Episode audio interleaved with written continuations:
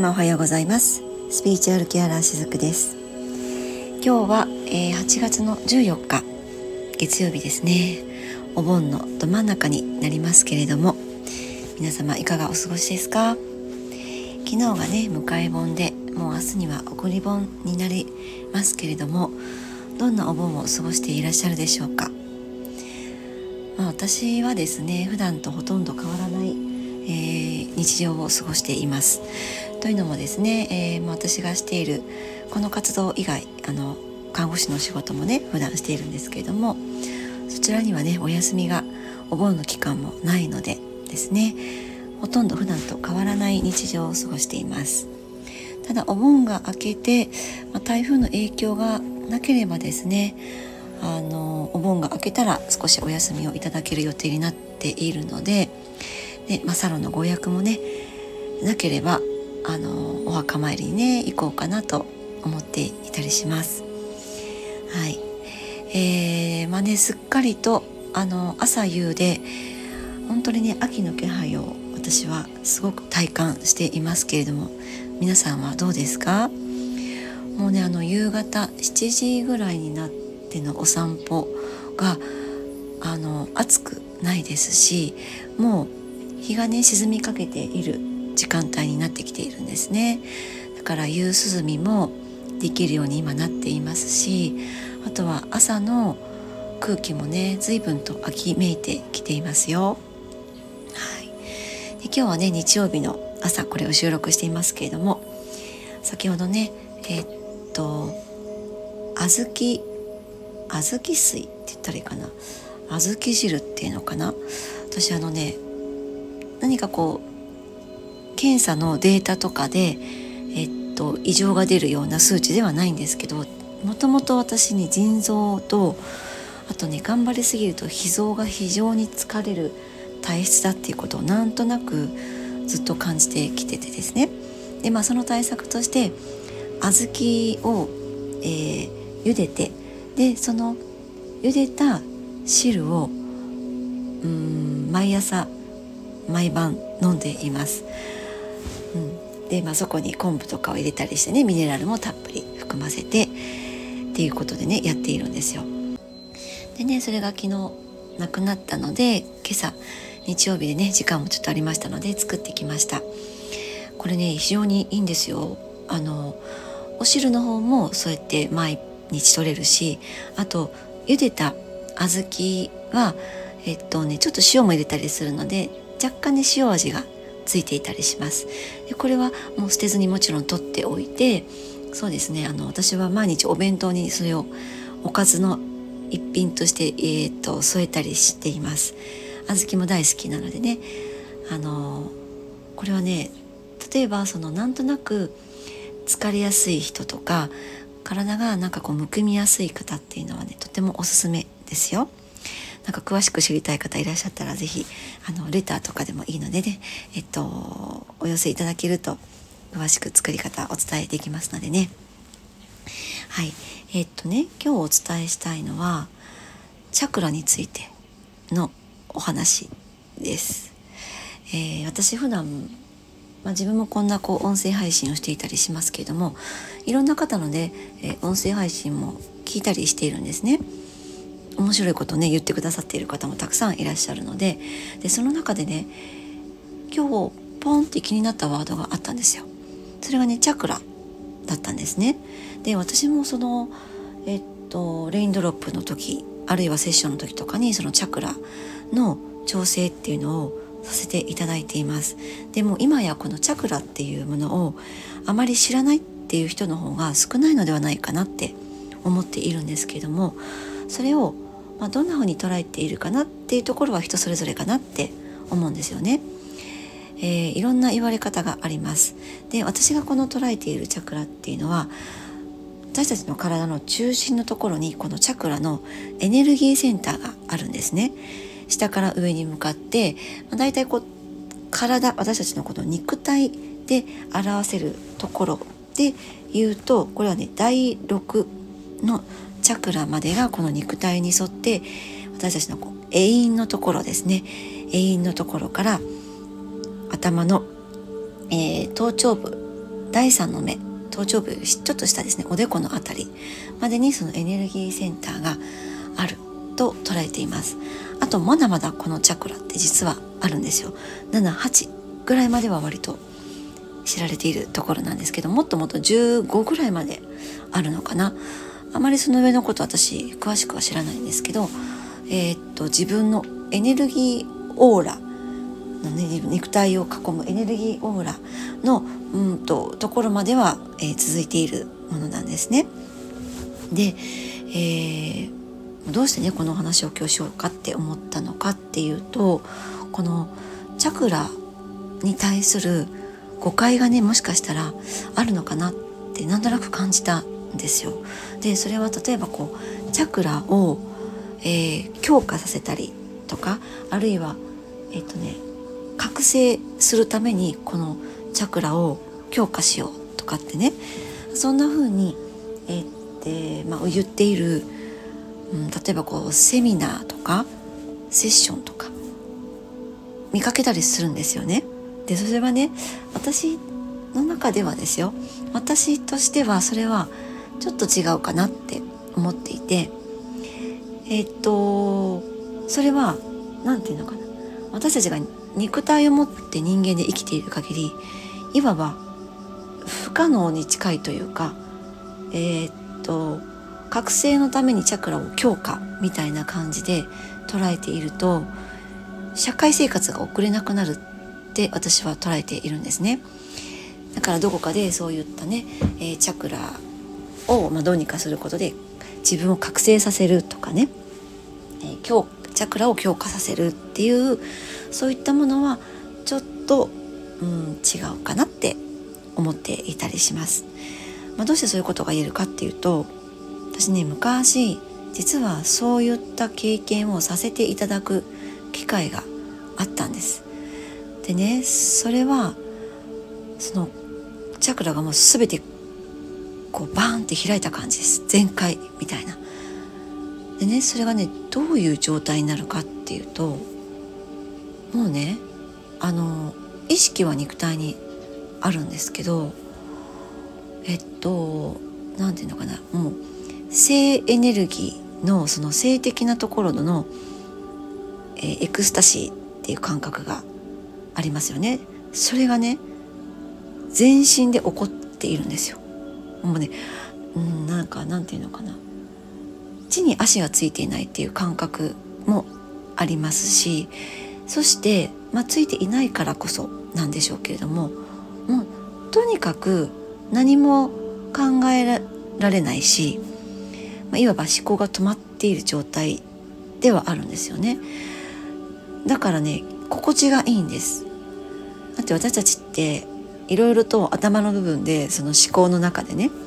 ああでもないこうでもないとかねいろいろこう思い悩んでいる時って非常に辛いじゃないですか。そしてエネルギーも重たくなるってなんとなく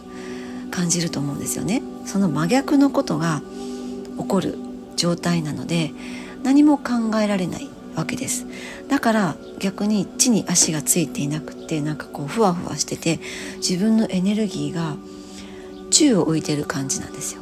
でもここには生きてはいるので自分の意識は肉体の中にあるにはあるだからこう何か何て言うかななんかこうどこかの宗教団体の人たちがねわーってこう叫んでるみたいなねなんか何を唱えているのかちょっとよくわからないですけどもあんな状態が自分の中で起こるわけですよ。で私も実際なんかこうなんなんて言ってたかよく覚えてないですけどなんかね何ともね言語化ができないものを言っていたのを覚えています。半分意識はあるけど半分意識どっかに行っちゃってるみたいなねで、まあ、そういった体験をさせていただいて、まあ、それがチャクラがもう全開して、えー、っとそこでの覚醒が起きているっていう感じだったんですけどでねあのスピリチュアルを興味があったりとかそういったものを知っていこうとか憧れがあったりとかっていうその段階に例えばいる時ってその世界にちょっとね入りたいなとかあチャクラ全開してその覚醒したいなとかなんなら悟りたいなっていう風になる方もねいらっしゃるんだけど、まあ、実際私もその時そうだったんですよ。なのでそういう体験をするっていうことがあったんですけれどもこれは非常に危なくて危険で実は社会生活を送れないっていうことにその体験をしたからこそ私も分かったことなんですよね。だってそんな宙にふわふわ足が吹いてあの足が浮いてねそして何かこう、まあ、そうやってこう叫んでるような状態の時って日常生活を送れないって想像できますよね。ね思考が止まっちゃって自分で例えばこう今何を選択するかとか今日何を切ろうかとか今日の夜ご飯何をしようかとかその思考を使わないと生きていけない場面って人間でいる限りたくさんあるんですよ。ねまあ、一方でもちろん自分の直感とかもう大事にしなきゃいけない場面ももちろんたくさんあるんですよ。そのいい塩梅を自分でこう、ね、見つけていきながら生きていくのがまあ人生っていうことなのかなって私は思っていて、まあ、それが今の私のスピリチュアルっていう捉え方にもなっているんですけれどもやっぱりその思考の中でこう堂々巡りしているとなんとなくその覚醒っていうものにね行けばそこから抜け出せるのかなとか悩みの境地にもう行かなくなれるのかなって思っちゃうのかもしれないんですよね。そうした時にこのチャクラを全開して、えー、なんだろう魂を覚醒させますよとかいう、ま、そういったこうセミナーとかねセッションがあったりするとそれにフラフラフラってね、えー、惹かれちゃってそういうのを、まあ、受けてみるけど何も変わらないっていうことが往々にして結構あったりします。あのそういうお話ね結構聞きますのでねあの私がその体験したのはそういうセミナーとかではなくってえー、まあ、他の方法でねそういったチャクラをいわばその開きますよみたいなね活性化させるよっていうそういったね体験だったんだけれどもそのまあねそういった経験があるからこそ言えるのは肉体というものを持ち合わせているこの次元にいる時にその、えー、域に達することは確かにその喜びもあるかもしれないんだけどそれは今選択しなくてもいいんじゃない？っていうことが最終的に私の中で出た答えなんですね。えっと肉体が体験することのできる喜びっていうものとその魂で感じるようなその喜びって全く質が違うんですよ。そう。あの喜びをね得ようとしてねそういった体験をしたとしてももうね人間として自分が何もできなくなっちゃうんですよ。それは快楽ですよ。もうチャクラが全部開いて えー、もう高まっている状態なので。でも人間としては何もできない状態です。だからやっぱりそういう状態だとね社会性がなくなりますよね。失ってしまいます。だから例えばそのチャクラを開いてあげましょうとかね。みんなで開きましょうなんていう、まあ、そういったセミナーもあるかもしれないんですけどもそれは本当にそうなのかなって今は私は思っていますね。そういったやり方は。どうなのかなって 思っていますねだから私が言うのはそのチャクラをバランスよく、えー、整えるとかですねあの第56とかそのスピリチュアルが好きな方って第6チャクラとかが活性化させたいとかってやっぱ思ってしまう方非常に多いんですけどそこだけ活性化しても他のところがダメダメだったらあのむしろ悪い方向にしか働かないんですよ。何かこう違う世界とつながってしまったりとかですね。そうだから全部の第1から第6あたりまでのチャクラがね、えー、バランスよく整っている状態そして流れを良くするっていうのは私もよくお客様にも言いますけれども、えー、そういった状態にするっていうのはありかなって思っています。そうもうあの流れが良くなればね肉体的には健康的っていうことになっていきます。のでね活性化させるとか強めるっていうのはもう本当にね何にもできなくなる状態です。そう。もうめちゃくちゃ強烈なエクスタシーっていう感じなんですよね。あの、明日ねそのエネルギーのことについてはまたお話をしていく予定なんですけども自分の肉体の周りに私は魂というえー、エネルギーのオーラの層みたいなのがあるというふうに捉えていてそこが健全であればあるほどそのエネルギー自分の肉体をね包んでいるエネルギーが、えー、各チャクラに、え、流れ込んでいってくれてですね。でその結果、えーと、例えばこう第5チャクラだったら自分を表現するとかコミュニケーションっていうことになるんだけどもそのチャクラがいわば流れが良くなっていくことでこの現次元現次元3次元のこの現実世界においてもあの生きやすくなっていくっていうことはねあるかなって思っています。だからね例えばその今言った第5チャクラを活性化させることで自己表現がうまくいって、えー、結果的にね何かこう自分のやりたいこと成し遂げたいことを、えー、現実化させるんだとかよ、ね、例えばですよそんな風に、えー、言っていたとしてもそれはうんちょっとこう理屈づけた理屈的なというかこじつけ的なっていうものかなって私は思ってしまってもちろんそのえー、て言うのかな第5チャクラの辺りの流れが滞っているとかねそういったのはあるんだけどどこかのチャクラだけがっていうのではなくって全てがうまくバランスよくなんかこう点灯してくれている。えっと電気がね点灯消灯のあの点灯です。それがバランスよくどれどれか一つだけが強く光っているとかではなくってうまくどこにも、えー、ね、均等に光ってくれている、まあ、それが流れがえーと、うまく流れているっていうことなんだけどもそういった状態の結果的に自己表現っていうものができていってだってねあの自己表現するのに喉のチャクラだけじゃないはずなんですよ。その下にあるハートとの関係性も密接にあってやっぱりハートに何らかしらの、ねえ、ダメージがあれば自分を表現することってできないわけじゃないですか。だからこそこのチャクラ全てがうまく連動している状態がベストなんだっていうことを私は、えー、皆さんにいつもねお客様にもお伝えしていることではあるんですね。だからねそのチャクラを整えておくことは、まあ、人間にとって一番ベストなその捉え方っていうのは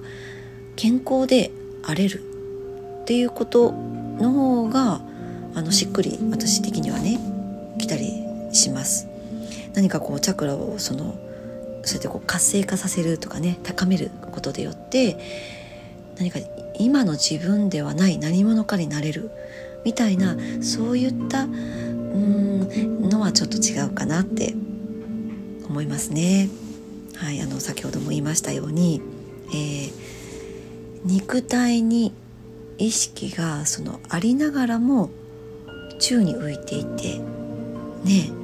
えー、ずっとそのエクスタシーのような状態の自分じゃあやりたいこともできないわけですよ究極どんなにやりたいことがあんなことこんなことやりたいってねそのこういったことで私は幸せになりたいって思っていたとしてももうねえー、霊体がエクスタシーみたいな状況になっていると肉体は全く動きません。はい。私がその経験をしたから言えることなんだけど動けないです。うん動かないから動けないからそういった意味では幸せ感恍惚感みたいのはあるんだけどそれは肉体レベルとは全く違うその喜び質が違う喜びなのでもう人間としては生活できなくなっちゃうからですね。だからチャクラの捉え方っていうのは自分がこの世で、ね、自分を表現していくためにまずやっぱりこう健康でなければ、ね、できないわけなんだからそういった意味でチャクラを整えておく。流れを良くしておく。そういったふうに捉えていただけたらなって思っています。あとねそのチャクラっていうとまあやっぱりこう誰かにねそのチャクラの状態を見てもらってその整えてもらうっていうことがね、えー、多くって自分でそれを何とかするっていうのってなかなかご自分ではね難しいことの方が多いかなって思うんですが一方でそのまあ代替えというかその自分の健康っていう側面から見ていってねそのチャクラを整えておくっていうのの代わりに使えるものとして瞑想があるかなと思います。瞑想ですね。うん。えー、このね瞑想もね目的を持ってしてあげるといいと思います。体の声を聞くための瞑想。自分の体が今健全であるかなとかね何かこう変えてもらいたいところがあるかなとかそんな風にその体と向き合うための瞑想っていうのもあるし一方自分の心、ね、自分の過去っていうところそこと向き合う瞑想っていうのもありますよね。その過去の出来事が今の心の状態にどう影響を及ぼしているのかなっていうふうに見ていくための瞑想っていうのもありますよね。うんまあ、それは未来に対してでもいいと思いますよ。何をしたいかってでそこにいろんな想念が流れてくると思います。でその想念を拾っていくんですよね自分で。でそれを一個ずつ拾っていくとまた違ったものがね見えてきたりしますよね。普段自分が気づけない自分の意識に気づけることもあったりすると思います。いろんな、えー、瞑想があります、まあ、全てこの瞑想っていうのはそのその時間で湧いてくる想念を拾うという作業だと私は思っているんですね。で瞑想ってね私もね昔苦手だったんですよ。まあ、なぜかっていうと寝ちゃうから。そう。寝ちゃうから苦手だったんですけどまあ苦手なら苦手なりにいろんなやり方があります。まあ、立ってやるとかもありますしね立ってれば寝ることはできないので。私ね座ってても昔寝ていたのでまあ寝るんどうして寝ちゃうのかなってね。じゃあどうして寝る自分が今いるのかなって。そっか寝るほど疲れてるんだっていう捉え方ももちろんあるけれども雑念が多すぎても寝てしまったりもします。そう。からじゃあその雑念ね想念をちょっと拾いたいから立って瞑想をやってみようとかね。いろいろと対策はあると思うんですよ。うん、でね、まあ、そういったのを普段やっているとその目を閉じなくてもまあじっとしていなくてもなんかこう瞑想っていうとねじっとしているっていうイメージがあるかなって思うんですけどしていなくても瞑想状態になっていきます。歩いていても。そう。何か料理をしていても、うん、とにかくその向き合う、ね、集中してその想念を拾うっていうふうに考えると毎日必要だし、えー、どこでもできます。5分でも10分でも。いいからですね。なんかこう熟考するその頭の部分でいろいろ思考を使って考える何か答えを出そうっていうふうな考えるじゃなくて熟考する。そしてその集中するその時間にね、まあ、そういった時間がやっぱり、えー、大切かなって思います。歩きながらでもいいしお風呂の中でもいいしやっていけばやっていくことをどんな状態でも瞑想状態入っていきます。カチッと切り替わるからですね。そしてその時っていうのはそこにガーッと集中していける。どんどんそこに的が絞っていかれて、えー、最初は大きななんかこうワームホールみたいなものがパッてね瞑想中に湧いて。でもそこに入っていくとどんどんそれがねキューッとちっちゃくなっていく。感じです。もう最終的にこう針の穴みたいにキューッとこうちっちゃくなっていくんですね。意識体がね。もうそうしていると、まあ、これはもう歩いて散歩をしている時もそうです。あの料理をしていてもそうですよ。なんか包丁でトントントントンってこう切っていてもいつの間にかその域に入っている。手は動いてるんだけどね。そしてあの何かちゃんとやってるんですよ。肉体は動いている。ちゃんと。お味噌汁を作っている。でもその作業をしながらも、えー、意識だけはその状態になっていくっていうことができていたりするからですね。だからね例えばその何かこう特化したチャクラを開くための瞑想っていうのも確かにたくさんあるとは思うんですけども、まあ、それも私は否定はしないけれどもどちらかというと、まあ、自分のこう健康のための、えー、瞑想。で結果的にそのチャクラの流れが、えー、くなっていくっていうふうにこのチャクラと瞑想っていうのをそれぞれ捉えていただけるとよりそれこそ自己実現とかね、えー、自分の幸せっていうところに結果的にはなっていくのかなってそんな風に思っています。はい、ということで、えー、今日は少し長くなりましたね。お盆の期間に聞いてくださっている方もいらっしゃるかなと思います。大切なお時間をね、今日はくださってありがとうございました。